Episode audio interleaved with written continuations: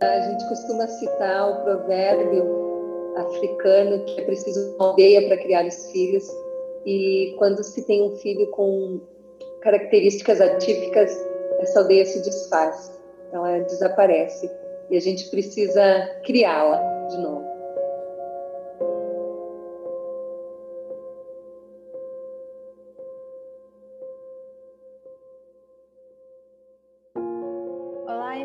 Sejam bem-vindos a mais este podcast do Mamos de Voz e hoje vamos estar com uma convidada que está do outro lado do Atlântico, enquanto que aqui em Portugal está frio, a Rosane está do outro lado, quase com o verão aí à porta, não é, Rosane? Verdade, quase com o verão. Quase com o verão à porta. Antes de começarmos, e como eu peço a todas as pessoas que vou entrevistando aqui, Rosane, gostava que te apresentasses, que me falasse um bocadinho do teu projeto, que desse a conhecer às pessoas que, que nos vão ouvir o teu projeto e a tua missão também, uh, para depois começarmos aqui com excelentes perguntas, porque há muito, muito que falar. Vamos é. a isso. Então tá, eu sou a Rosane Castilhos, eu uh, fui educadora durante 20 anos e 10 anos eu trabalhei com educação especial. Uh, sou mãe de duas crianças, o meu filho tem seis anos e a minha filha tem nove e a partir da chegada deles eu me senti muito mais encorajada e muito mais disponível, com mais desejo de, de, de trabalhar todas as questões em relação à diferença. E acho que eles foram. Eu já era uma pessoa ativa para isso, mas acho que eles foram um empurrão de amor, assim, porque a vivência, as convivências e as experiências que a gente começou a passar me mostraram claramente essa palavra que tu usou agora, que é uma missão. Realmente eu me sinto com essa missão como mãe, mas para além disso, eu me sinto com essa missão como pessoa do mundo, né? Não só para os meus filhos, mas para uma sociedade que, que eu quero enxergar e que eu quero viver. Eu, eu me sinto muito responsável e convidada a trabalhar nesse sentido. Sim, nós vamos então aqui descobrir qual é essa tua missão e deixa-me, então aqui uma série de perguntas já preparadas para te colocar. Deixa-me começar pela primeira, Rosane. Qual é a tua, a tua relação e qual é a tua experiência e vivência com o tema o direito de ser e viver diferente do padrão determinado pela sociedade? Vamos começar por aqui. Sim, é, como eu disse, eu fui arte educadora é, numa instituição que trabalhava com crianças com deficiência, e, na verdade, com crianças, adultos, adolescentes, familiares e educadores. É, e, com, e lá haviam muitas pessoas dentro do espectro autista. O meu objetivo sempre foi colocá-los na sociedade. Eu nunca fiz uma atividade encerrada, que eles não saíssem do local, que eles não então a gente foi para a sociedade, eles apresentavam dança, teatro, exposições. Esse era o meu objetivo e a gente conseguiu muitas coisas em função disso. É, acho que esse caminho começou ali, mas ele se tornou muito mais forte, mais potente quando eu me tornei mãe. Porque aqui acho que cabe a minha história, porque ela, os meus filhos não nasceram de mim, né? Eles chegaram até nós e nós os adotamos e por incrível que pareça, Magda, a partir desse momento a gente começou a conviver com um preconceito desconhecido por nós. Né? Eu escutava frases do tipo: uh, tu não tem medo que eles não sejam parecidos com vocês, tu não tem medo que eles tragam traços da família que pode não ser ideal para a família de vocês uh, escutei muitas pessoas dizer, olha, vai ser muito difícil educar um filho uh, que não foi gerado por ti, ele vai vir carregado de traumas. Assim como tinha muitas questões boas e muitas pessoas que, que entendiam e acolhiam, uh, houve muito mais essas questões e a gente se surpreendeu muito com isso, muito, porque nós não imaginávamos que a adoção também tivesse tantos tabus e tantas crenças, né? Porque a partir do momento que tu escuta que o teu filho uh, vai ser difícil de educar porque ele não foi gerado por ti, nós sabemos que filho nenhum é fácil de educar, né, Magda? Sendo biológico, sendo, sendo uh, nosso ou não, vindo de nós ou não, qualquer criança tem suas dificuldades, suas especificidades, então a gente não não acreditava muito nisso, assim, a gente não, mas isso de forma alguma fez parte da nossa a gente acho que ficou mais forte, um amor gigante nos possuiu, assim, a gente foi muito, muito unido.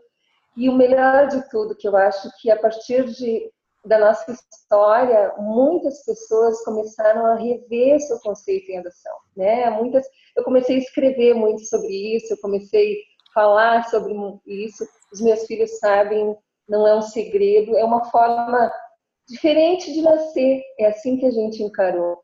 É a história deles, não é?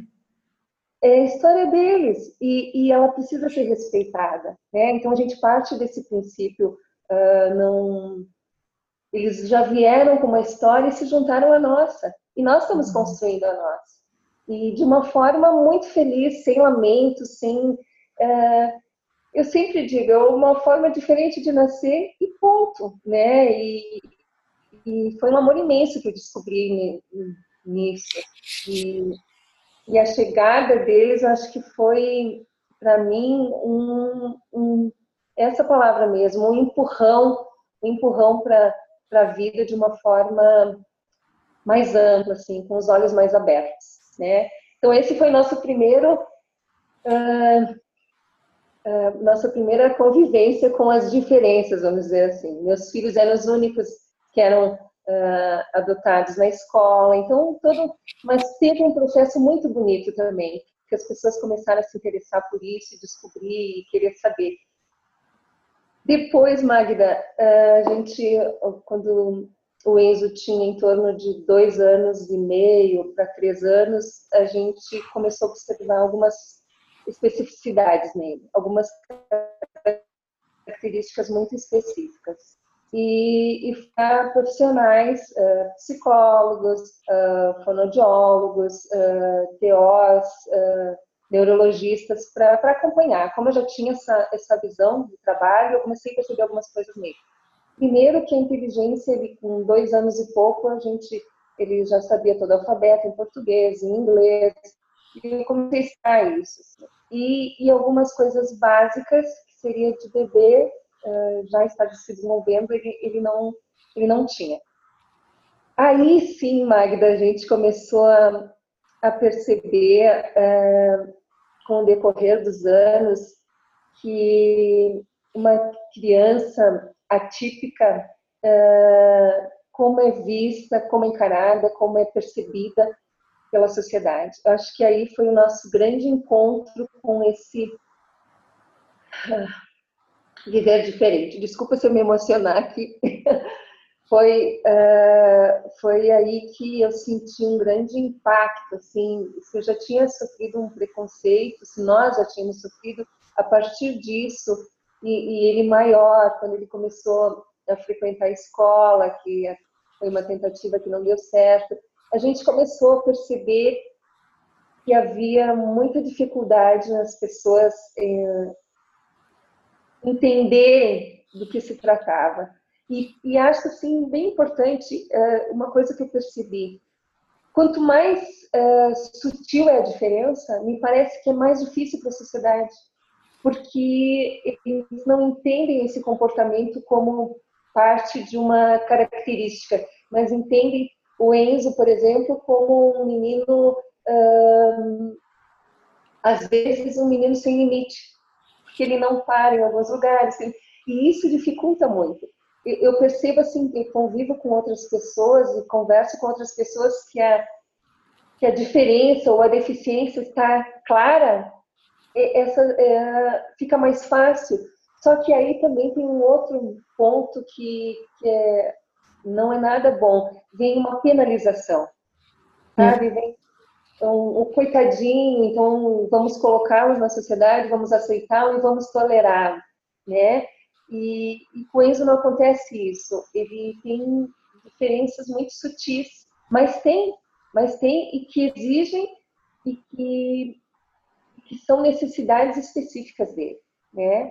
Então ali a gente começou realmente passar por, por coisas uh, bem tristes e, e dolorosas nesse sentido. Por outro lado, Magda, eu acho que essa dor se transformou numa luta muito bonita, né? Porque uh, vivendo isso, percebendo isso, e nós, a família toda, mas principalmente eu, eu disse, opa, o que está acontecendo ali? E uma coisa eu descobri, eu, a falta de conhecimento é uma grande responsável da, da exclusão. Sim. As pessoas têm crenças a respeito do autismo, têm crenças a respeito de qualquer diferença. Já há um conceito formado. Então, eu percebi que a informação, o conhecimento é que vai ajudar não só o meu filho, mas vai ajudar todas as pessoas que têm alguma especificidade, que têm alguma característica ou que são atípicas e diferentes do que a sociedade espera e deseja, né? Isso, isso leva-me àquela questão de andamos todos a falar sobre inclusão, não é? Mas será que sabemos realmente o que é inclusão e será que sabemos de facto incluir uh, toda a gente? O que... Magda, eu acho que o conceito de inclusão é muito diferente de integração, né? Na minha visão, assim, as pessoas uh, acham que, por exemplo, vou te dar um exemplo, uh, colocar uma criança na escola integrar na escola não é uma, uma inclusão efetiva. Isso não está posto que ela vai ser incluída de fato. Então, eu acho que a inclusão ela tomou um rumo da integração. Meu filho ele tem uma turma, ele está que a, a escola Rosana, como um todo e a sociedade... Vou-te vou -te pedir que repitas outra vez porque houve aqui um corte, então acho que não ficou gravado em condições. Estavas a dizer que é, é muito diferente integrar uma criança de incluí-la na escola e estavas a falar sobre o Enzo. Podes, podes por favor, uh, voltar, voltar a essa ideia? Sim. Uh, incluir na escola, no caso do Enzo, por exemplo, foi não foi uma inclusão, foi uma integração eu lembro que a professora nos dizia assim, uh, no final do dia eu, nós íamos buscá-lo e ela dizia, perguntávamos como ele tinha ido. Ele ficou bem, ele ficou num cantinho lendo os livros, ele ficou num cantinho brincando quietinho, ele ficou num... Ele tá bem. Então, eu percebi que o sentido de inclusão era estar lá. Sim. Mas, mas não é isso, né, Magda? Não é. Incluir é ele está ativo. Faz parte, não é? Faz parte. Está envolvido. Estar... Exato, conviver, participar. E mais do que isso, Magda, eu percebo que a inclusão ela é vista como um, um privilégio uh, para essas crianças ou para essas pessoas. Ah, eu estou privilegiando ele de vir à escola, eu estou dando esse oportunidade. Não, não é um privilégio, é um direito. É um direito dele estar é um direito completamente uh, eficaz no sentido de que ele também tem uma postura, ele também tem uma. Uh, ele, todas as pessoas, como coitadinho ou como uma pena, né? Ele está aqui por isso, mas é incluí-lo porque ele é importante para a sociedade. Eu acho que a, que a inclusão ela é talvez mais importante para as pessoas ditas normais do que para as outras, porque a gente precisa conviver com a diversidade. Ela é benéfica, a voltou, é benéfica. Voltou a cair. Estavas a dizer que nós precisamos de ser, de nós, eh, ou todas as pessoas normais, dizias tu, precisam de viver com a diferença, não é? Sim. Uh, Magda, eu acho que a inclusão ela é benéfica para toda a sociedade porque uh, todos saímos ganhando. Né? Viver, conviver de uma forma saudável, respeitosa, afetiva, uh, é importante para todos. E acho que cada vez mais a gente tem vivido num mundo com muitas diferenças, né? Em todos, sobre todos os aspectos. Então, educar essas crianças, criar nas, nas crianças, principalmente, essa visão essa visão ampla de respeito às diferenças não é uh, benefício só para os ditos diferentes, mas é benefício para a sociedade inteira. Então, então eu, eu, vou, eu vou saltar aqui uma questão, mas diz-me uma coisa, para ti, quais são os verdadeiros motivos da exclusão? Falavas-me em falta de informação há pouco. Sim, eu acho que é um, o maior. Eu acho que o maior é a falta de informação. Na verdade, todas as, todas as questões que eu vejo de, de exclusão partem da falta de informação. E percebo assim, Magra, que há exclusões em vários níveis, né? É muito relativo a, a aonde vive, a cultura que vive, a posição social e econômica. E, e percebo que a, que a sociedade meio que classifica o que é mais, entre aspas aqui, porque eu não gosto dessa palavra, o que é mais tolerável e o que é menos tolerável. Entende? Hum. Então, há questões que eles. Uh, ah, uh, então, uh, aquela pessoa é digna de pena.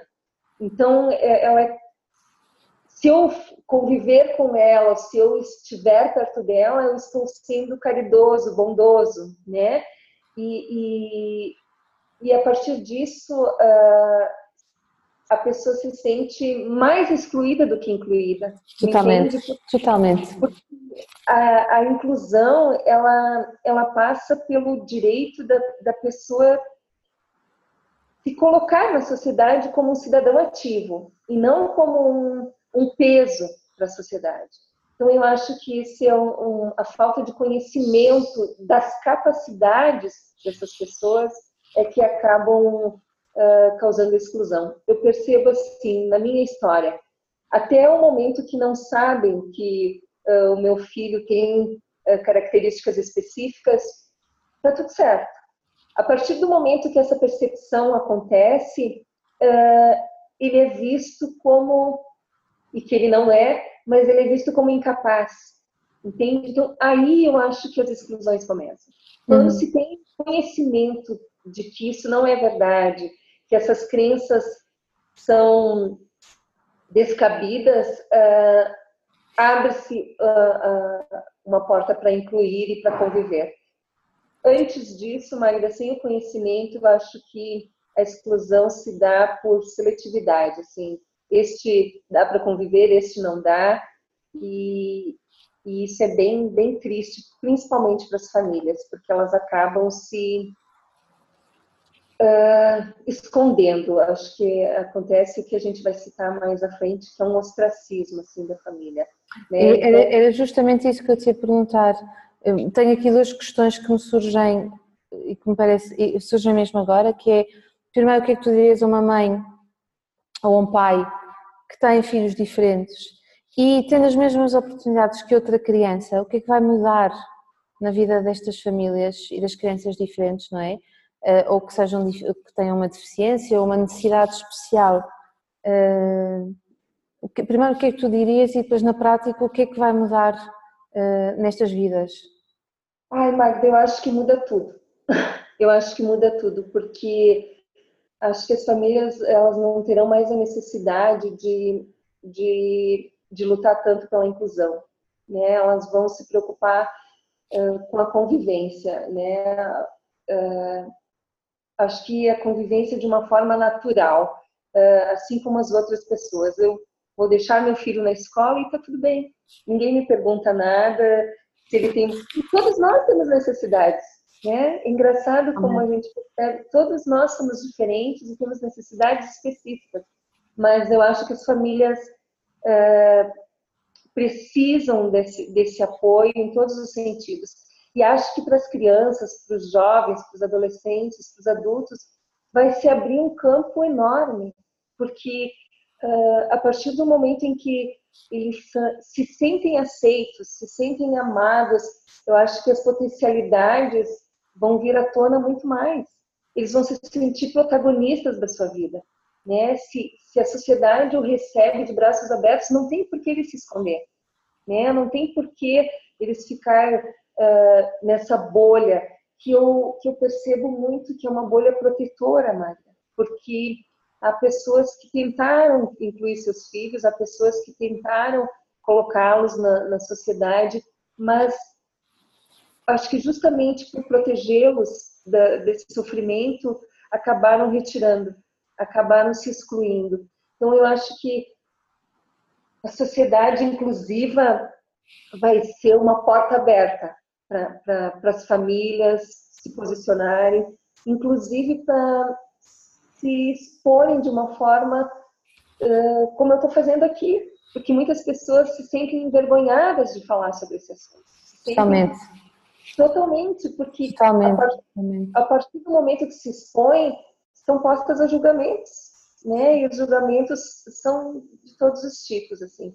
Eu, Mas ao mesmo tempo inspiras, não é? Tu inspiras as pessoas, mostras que dás a cara, mostras que não é fácil, mas que é possível e, e portanto tens aí de facto uma missão pela frente. Deixa-me te fazer aqui duas perguntas, porque estavas a dizer que há sempre comentários e há sempre alguma coisa a dizer. Tu vieste 21 dias para Portugal. Sim. E deixaste os teus dois filhos em casa com o pai. Meus dois filhos em casa com o pai. Não... Com o pai. E também tiveste comentários. O que é que tu vieste, o que, para que é que tu fizeste 21 dias aí de Brasil? Conta, conta, conta, porque até isso, Rosane, até isso Sim. Sim. é inspirador e pode uh, libertar muitas, eu vou dizer, penso que as mulheres têm mais, embora haja os homens também que, que, que não se permitem fazer aquelas coisas que gostariam mesmo, mesmo de fazer, mas as mulheres muito mais, sobretudo quando são mães. Sim, é? Sim Magda. Então conta-nos que pode ser que inspires mais pessoas. É, Magda foi uma decisão muito assertiva na minha vida. É, a, a, ida a Portugal já, já estava programada porque realmente com tudo isso que eu te contei, com todas as coisas que a gente passa como mãe, como, como pessoa do mundo, eu me sentia cansada, um pouco carregada demais. Assim, eu, eu, eu, a partir do momento que eu me tornei mãe, eu, eu me joguei de cabeça. Né? Eu, eu vivi a maternidade uh, de uma maneira muito forte. E pela forma como foi, eu não tive preparo, né? Em três dias meus filhos estavam conosco e eu me joguei a isso. Então essa viagem estava programada para como um autocuidado mesmo, como, como uma procura de, de, de um sossego interno. Aí, uh, pelo Instagram, eu vi as tuas postagens, comecei a te seguir e, e vi que tinha a pós-graduação. Eu ia ficar 10 dias em Portugal, fiquei 21. então, da pós e de, de, de, desejo de procurar algo que, que eu acho que cabia muito bem na minha vida nesse momento, que era a procura de uma educação com respeito mútuo, com amor. E eu fui buscar, eu acho, Magda, e trouxe, fui buscar e trouxe comigo na mala e, e dentro de mim uma coragem. Desculpa, uma coragem muito bonita, assim, uma coragem de me expor, uma coragem de, de falar, uma coragem de contar, uma coragem de escrever e foi maravilhoso, coube muito bem na minha vida. Sim. As pessoas em geral, a primeira pergunta que me faziam era: e os teus filhos? Como é que eles vão ficar sem ti? E eu sempre respondi: eles têm pai, eles têm avó, eles têm outras pessoas da família, né? Que a gente ninguém pergunta para o meu marido Magda quando ele vai viajar com quem que vai ficar os filhos. É interessante isso, mas comigo me perguntavam com quem vai ficar os filhos. E eu também fiquei, uh, confesso que eu também fiquei com essa preocupação, pensando uh, como que eles iriam ficar sem a mãe.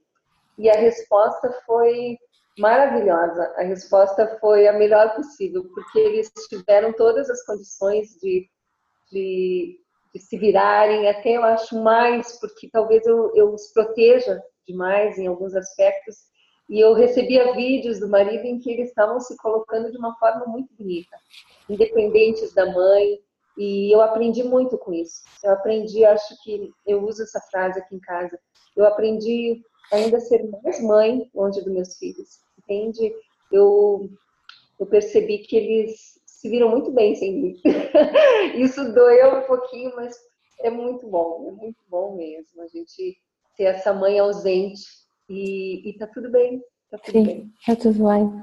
O que é que, o que, é que após, eh, os conteúdos da pós, aliás, eh, te deram que permitem que tu sejas, que exerças a tua função de mãe e a tua função enquanto profissional eh, com mais, com mais ferramentas. Mas conta-nos aqui um bocadinho o que, é que, o que é que levaste aqui, para além, para além da coragem, para além de grandes amizades também, porque este grupo foi completamente fora de série.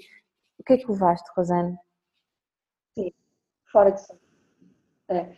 Magda, é tudo. Acho que a palavra é tudo. Assim, é, foi, eu já, já havia feito várias formações nesse sentido da educação, desde como professora, uh, depois como mãe também procurei algumas coisas, mas nada me tocou e nada me transformou tanto como a pós. Porque eu acho que há muitos pontos que, que, se, que se toca ali que a gente no dia a dia não se dá conta. E para mim foram questões que mudaram totalmente a minha vida em relação aos meus filhos, em relação às pessoas. Então eu posso te ativa é uma coisa que faz parte da minha vida diária.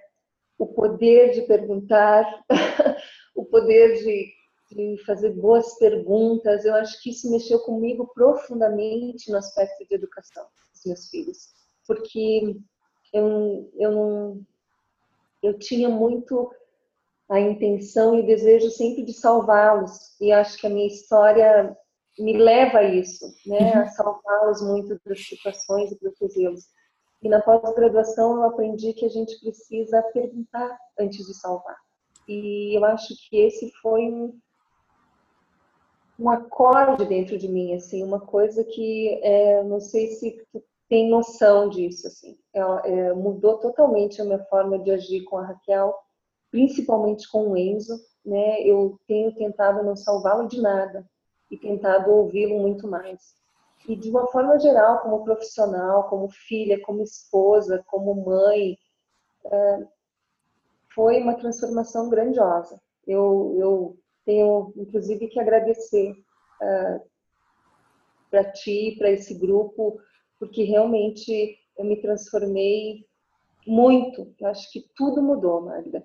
Muitas coisas já vinham acontecendo, mas ali foi um grande um grande passo assim, né? Se eu estava numa caminhada, eu, eu dei um avanço muito grande. Eu sinto isso muito internamente e as pessoas percebem isso também. E vê-se a forma como tens vindo a escrever e a explorar o tema e a forma como tu estás eh, com uma garra enorme para, para fazer Sim. Eh, disto a tua grande missão, o teu, a tua grande bandeira, não é?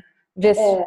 desde que regressaste, quem, eu depois vou deixar aqui os teus contactos e as tuas páginas, mas quem vê o teu trabalho um, percebe que ele ganhou um motor, não é?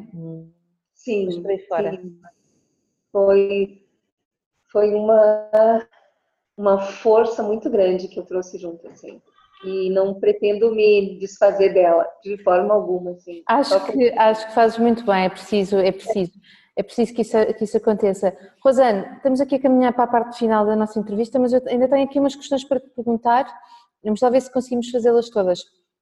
De que forma é que eh, as pessoas que não têm experiência com pessoas que são, têm deficiência ou que têm especificidades como é que elas podem ajudar a construir uma sociedade mais inclusiva e não uma sociedade de participação, não é? Olha, Magda, eu acho que essa é uma questão muito, muito, muito importante. E a palavra para mim é compromisso social, sabe? Eu acho que todos nós estamos comprometidos com todas as causas de diferenças uh, e a gente precisa mostrar isso para as instituições, para a sociedade, que a gente também se preocupa, apesar de não conviver ou de não ter uh, uma pessoa que passe por isso.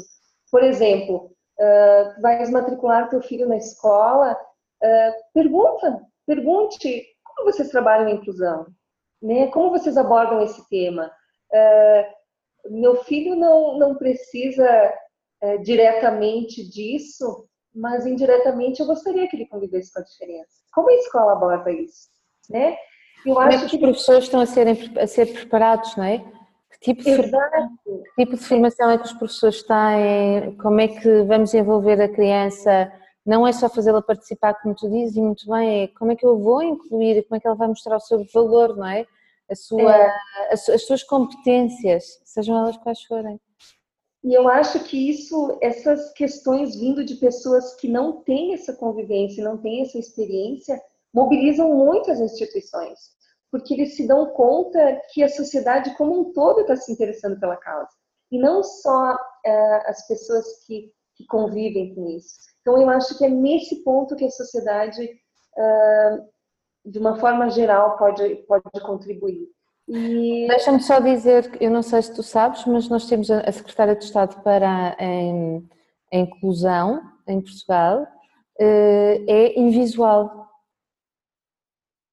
E, portanto, portanto, nós temos, todos temos um grande caminho a percorrer, mas Sim. temos uma pessoa no governo português que é invisual uh, e que está a trabalhar com toda a competência e com todo o seu saber e a fazer um trabalho incrível. Portanto, uh, de facto, o futuro vai, vai ter que passar por essa inclusão, não é? Sim. É, eu acho que aqui, Magda, a gente pode até uh, falar o que, que, o que, que as instituições precisam ampliar. Esse, exemplo que tu deu é muito importante.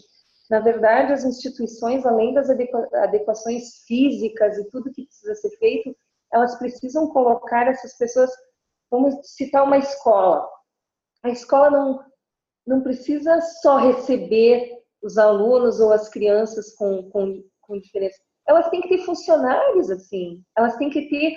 Como que elas vão elaborar uma proposta pedagógica que acolha todos sem um componente, sem um representante deles construindo essa proposta? Entende? A partir disso, é, é, elas têm que ampliar isso para professores, familiares, comunidade em geral e colocar professores com, com, com diferenças, é, funcionários que tenham o um mínimo de sensibilidade e conhecimento em relação às diferenças. Eu acho que isso amplia, não, não precisa nem ter alunos, se for o caso, mas que eles já deem um exemplo de que a sociedade está vendo essas pessoas como pessoas produtivas e importantes.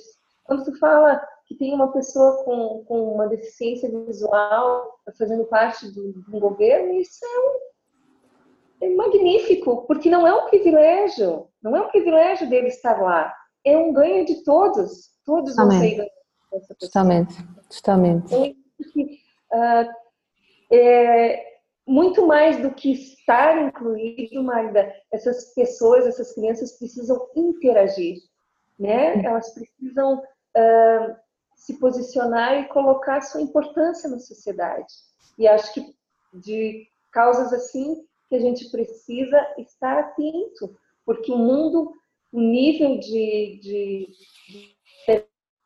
cresce mais em todos os aspectos e todos os sentidos. Então, acho que conviver com isso, como eu já disse, é um benefício para toda a sociedade.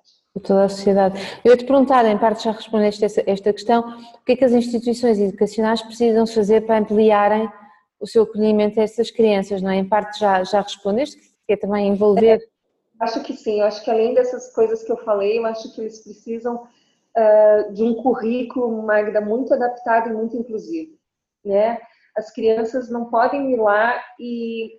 Porque, de modo geral, aquilo já está pronto. E o diferente chega e num currículo, numa proposta já pronta uh, e dentro de alguns padrões, e esses padrões precisam ser revisitados e reconstruídos. No momento que eu trabalho com a diferença, eu preciso rever tudo isso, né? As condições físicas, as condições de funcionários, como que eles vão ser tratados, as pessoas têm conhecimento para recebê-los. Então, eu acho que aqui entra uma coisa muito importante, que é as instituições educacionais têm um papel fundamental de de fomentar o conhecimento através de workshops, de grupos de estudos, trazer essas famílias para divulgar, para conversar, fazer com que elas se sintam importantes. Integradas, não é? Desejadas, aceitas e importantes nesse processo de, de dessa cultura de, de respeito às diferenças. Sim, né? sim. Totalmente, totalmente. O que hoje em dia ainda é o contrário que acontece. Eu recordo-me que nós na, na, na pós-graduação falamos justamente que a maior parte das famílias fica excluída porque eh, há crianças que são diferentes, há crianças que são diferentes e são mais exigentes e que, portanto, porque essa exigência dá trabalho e porque uh, não porque tem, tem, tem, convida a outro tipo de resposta, então se calhar essas crianças deixam de ser convidadas para as festas de anos, são excluídas, não se percebe, e as famílias percebendo isto, elas próprias também se vão afastando para não terem que ver essa, essa rejeição esse, essa, essa proposta que tu disseste, que deste das escolas convidarem as próprias famílias a explicarem as condições e a explicarem o funcionamento daquelas crianças e o que é que as crianças podem fazer e como é que elas podem ser cada vez mais incluídas na vida da escola, na vida escolar, mas depois também na vida social, parece-me determinante. O que é que os pais que têm filhos diferentes não podem fazer? Ou o que é que eles devem fazer, Rosana? Eu acho que isso é uma questão talvez a mais importante aqui, Magda, porque é, o posicionamento da família é fundamental para a mudança da sociedade. O que a gente vê, e, e, acho que é um dado muito triste que eu vou te contar, mas que, que já diminuiu, mas que existiu, é um fato histórico, inclusive. É, muitas pessoas que, que geram seus filhos e na gravidez já descobrem que eles têm uma certa deficiência, não registram seus filhos mais. Não registram seus filhos uh, no cartório não, por medo da sociedade.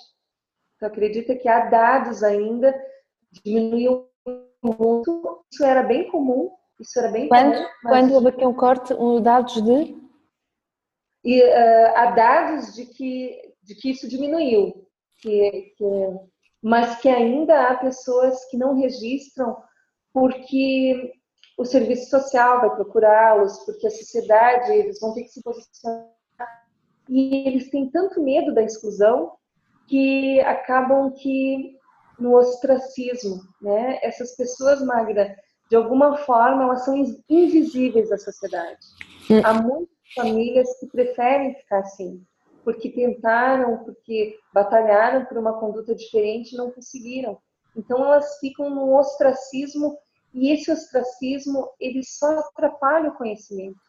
Porque quanto mais pessoas diferentes tiver na sociedade, mais a gente vai ter que correr atrás de informações de conhecimento. E essas famílias se posicionam assim eu, eu, por um lado, assim, eu respeito esse posicionamento e entendo porque não é fácil. Nada é poético, né? É muito simples eu estar tá aqui falando que o ideal seria que as famílias se posicionassem e espalhassem o conhecimento. Mas não é fácil. Mas aquilo que nós podemos fazer, nós uh, que uh, convivemos de perto com algumas dessas famílias, aquilo que nós temos como dever é pegar nelas e dizer: Olha, vamos tomar um café, uh, vamos ser com os miúdos, vamos fazer um piquenique. E eles podem correr num, num sítio, não precisa ser na, dentro de casa, pode ser num parque ou na praia. E eles vão correr e faça, e seja inverno ou seja verão, vestem um agasalho ou vão mais frescos, mas correm, convivem.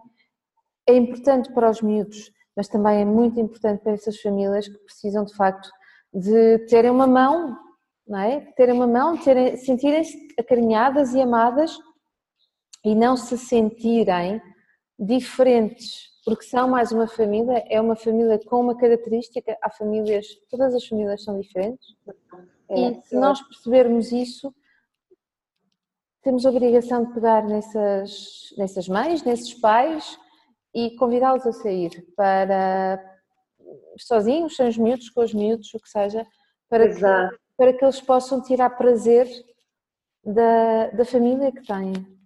É, eu acho que aí é, é, o, é o compromisso social mesmo, né? A gente. E essas famílias, a maioria se sentem muito sozinhas, Magda. Uh, quanto à rede de apoio, ela existe, Acho que há projetos muito importantes acontecendo cada vez mais, mas ela ainda é pequena. Ela ainda é pequena. Ela acho que não alcança uh, toda a camada da sociedade. Né? Então, essas pessoas que estão nesse ostracismo precisam de uma rede de apoio mais efetiva. Né? Eu me lembro de ter citado na, na pós uh, que, o provérbio que se precisa uma aldeia para criar os filhos, essa aldeia, Magda, ela, ela desaparece. Ela desaparece. Eu lembro-me dessa, dessa ela... parte tua, a aldeia desaparece. É, e aí, Magda, eu, eu, eu digo, tem aqui onde a gente faz aqui em casa, a gente tem que criar essas aldeias. Né? A gente, ela desaparece, então vamos atrás delas e vamos criar. E mais do que isso, que eu acho que, que essas famílias precisam é sair do, da institucionalização. A gente não pode conviver só com aquele grupo que tem essas experiências com a diferença. A gente precisa sair disso. A gente precisa conviver com as pessoas ditas normais, com as, como tu disseste, com os amigos numa praia, num clube, numa festa. É aí que se amplia. A gente começa a institucionalizar essas pessoas e essas crianças, elas acabam por ter aquele grupo de iguais, né? E isso não é inclusão. Isso não é inclusão, exatamente. A inclusão é viver com a diferença e com a diversidade. Então, eu acho que é um, as famílias têm um papel muito importante, assim, de posicionamento na sociedade e, e precisam se mostrar, precisam. Só que para isso elas precisam também ser desejadas, né, Magda? Porque totalmente, totalmente não, não, não sentirem que também têm valor, têm o seu valor. É, exato. A gente precisa se sentir acolhido, como eu me senti acolhida com, com pessoas aqui, como eu me senti muito acolhida aí. E eu acho que eu sou um exemplo de que o acolhimento te encoraja, porque eu me senti tão acolhida, tão tão encorajada que se abriu, se abriu e, e, a partir de mim eu acho que outras pessoas vão, vão se encorajar também. Eu acho que esse é meu grande objetivo, assim, não Sem só para mas para a sociedade como um todo. Sem dúvida. Rosane, obrigada pelo teu tempo. Eu vou deixar aqui as tuas páginas para te seguirmos, para além de, de textos absolutamente inspiradores, as temáticas. A Rosane é uma grande poetisa e está com projetos também que eu vou por aqui, vou aqui partilhar para este Natal. Rosane, quero agradecer a tua entrega. Este foi, foi um podcast muito, muito bonito e estou certa que vai inspirar muitas famílias, muitos técnicos também, assim espero, muitos educadores, uh, todas as pessoas que estejam diretamente ligadas à área, à área social ou não, cidadãos comuns, desejo que inspire para que esta inclusão comece a ser de facto efetiva, porque somos Obrigada. todos diferentes. Obrigada, Rosana. Eu que quero agradecer, uh, acho que iniciativas como a tua é que vão ampliar esse assunto, esse tema, e quero aproveitar também para te agradecer demais pela oportunidade de da pós de ter encontrado, te encontrado, encontrado esse grupo. Eu realmente me sinto transformada, encorajada, feliz, e é uma coragem feliz, não é nada é feito por obrigação, é uma coragem muito feliz e que eu encontrei aí. E quero te agradecer de público e dizer que é transformador, que foi maravilhoso. Muito, muito, muito obrigada pelos não só pela pós, mas pelos dias que a gente esteve aí juntas, de troca, de convívio, de pertencimento, né? A gente acho que foi um grupo que que teve essa palavra como guia. A gente pertenceu a todas as histórias e foi muito bom. E eu queria foi muito bonito. É, que uh, muitas pessoas me perguntam uh, em relação ao meu filho qual é o tipo de autismo que ele tem, qual é o grau de. Mas eu sempre respondo: ele é o Enzo. Eu sou a Rosane, tu é a Magda e a minha filha é a Raquel. E cada um de nós tem as suas características singulares e precisam ser respeitadas. É isso. Obrigada, querida. Muito obrigada. Muito inspirador, Rosane. Não saias daí, eu vou só fechar o nosso podcast. Tá. Podes deixar os teus comentários aqui em baixo. Podes também partilhar, deves partilhar, porque este é um assunto a partilhar. E sugestões, comentários, já sabes, aqui nesta caixa ou através de info.parentalidadepositiva.com.